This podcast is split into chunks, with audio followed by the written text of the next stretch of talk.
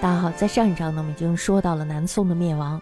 那么从这一章开始呢，我们要说一下宋时期比较有意思的人和事，还有就是他的文化。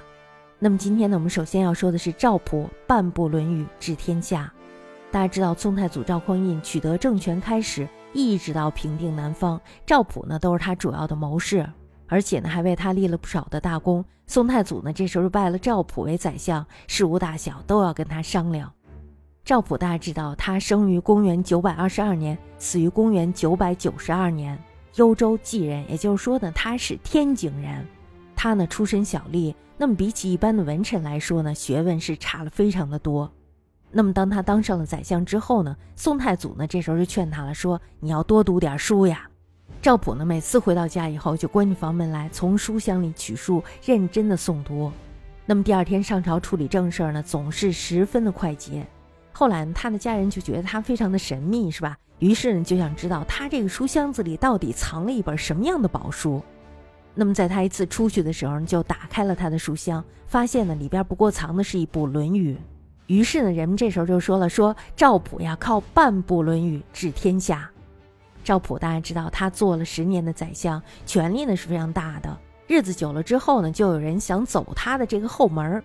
时不时呢，就有人给他送来礼物。宋太祖呢，他与赵普的关系非常好，经常到赵普家里去做客，而且呢，事先也不派人通知。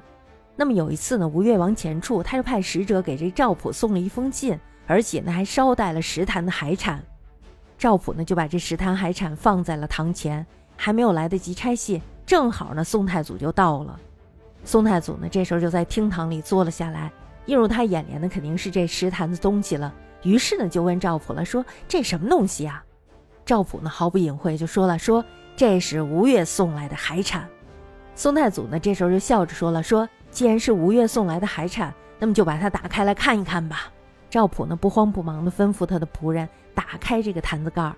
坛子盖儿一打开以后呢，当时众人就傻眼了。为什么呀？原来这个坛子里呢放的不是什么海产，竟然是一块一块的金子。宋太祖大家知道，他向来是害怕官员贪污受贿。那么看到这种情况的时候，肚子里啊是窝了一肚子的火。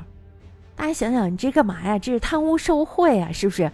那么你贪污了这么一大堆东西，肯定是滥用职权了呀。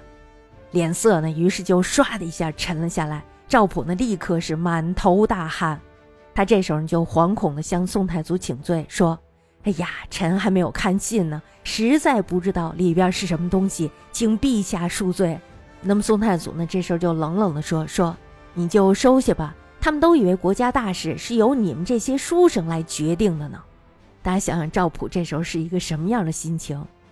打这以后呢，宋太祖对这个赵普呢开始有一点猜疑了。不久之后呢，又有官员告发这个赵普，说他违反禁令，贩运木料。我们大家都知道。当时的朝廷呢是禁止私运秦陇，也就是陕西、甘肃一带的大木材。赵普他曾经到那里运输木材，为自己造住宅。这时候他的部下呢也想赚一笔，于是他就趁机冒用了赵普的名义，私运了一大批的大木材到这个东京来贩卖。那么这件事儿呢就牵连到了赵普。赵匡胤知道这件事儿以后呢大怒，于是呢就要治赵普的罪。尽管其他的大臣呢都为他说情，可是呢，宋太祖还是撤了赵普的宰相职位。那么，在公元九百七十六年的时候，宋太宗赵光义呢，这时候就登基上位了。他呢，仍然重用赵普。